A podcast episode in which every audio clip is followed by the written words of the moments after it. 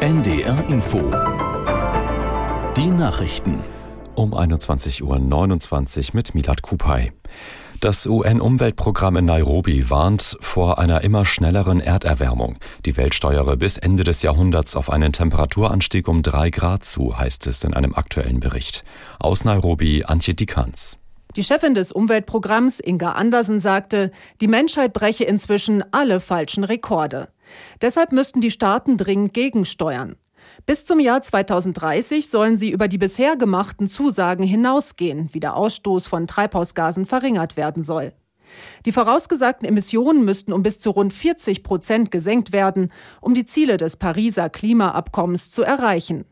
Das sieht vor, die Erderwärmung auf deutlich unter zwei Grad, wenn möglich sogar auf anderthalb Grad zu begrenzen.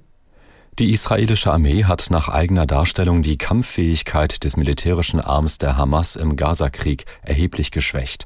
Insgesamt seien viele tausend Hamas-Mitglieder getötet worden, hieß es in einer Erklärung. Die Angaben ließen sich zunächst nicht unabhängig überprüfen. Auch heute wurden vom Gazastreifen aus wieder Raketen auf Israel abgefeuert. In mehreren Orten gab es Luftalarm, unter anderem auch in der Metropolregion Tel Aviv. Die Europäische Kommission erlaubt bis zum kommenden Sommer staatliche Notfallmaßnahmen gegen hohe Energiekosten. Damit können die EU-Staaten weiterhin einen Teil der Mehrkosten für Energie abdecken, wenn die Preise deutlich teurer sind als vor dem russischen Angriffskrieg gegen die Ukraine. Auch eine Verlängerung der Gas- und Strompreisbremse in Deutschland ist dadurch möglich. Bundeswirtschaftsminister Habeck hat allerdings Zweifel geäußert, ob nach dem jüngsten Urteil des Bundesverfassungsgerichts dafür Geld zur Verfügung steht. In Jena ist der 16. Digitalgipfel der Bundesregierung eröffnet worden. Zum Auftakt warnte Wirtschaftsminister Habeck vor einer zu strengen Regulierung der künstlichen Intelligenz. Aus Jena Wolfgang Henschel. Das Wichtigste ist ja jetzt, eine vernünftige KI-Verordnung auf der europäischen Ebene hinzubekommen, sagte Bundeswirtschaftsminister Robert Habeck. Ansonsten drohe eine Überregulierung. An dem Digitalgipfel nehmen rund 1000 Vertreterinnen und Vertreter aus Politik, Wirtschaft und Wissenschaft teil.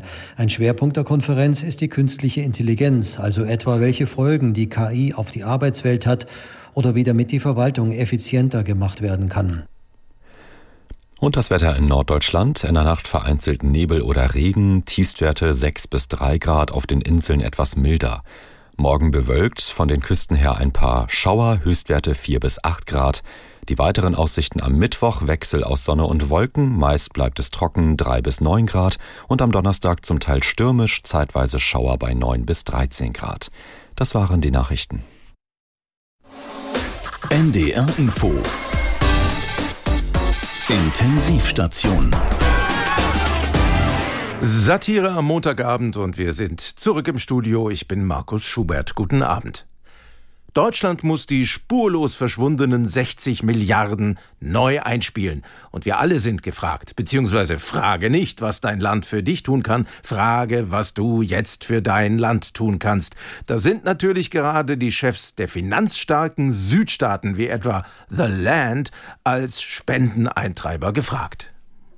Spenden Sie jetzt für die Aktion Deutschland hilft Deutschland.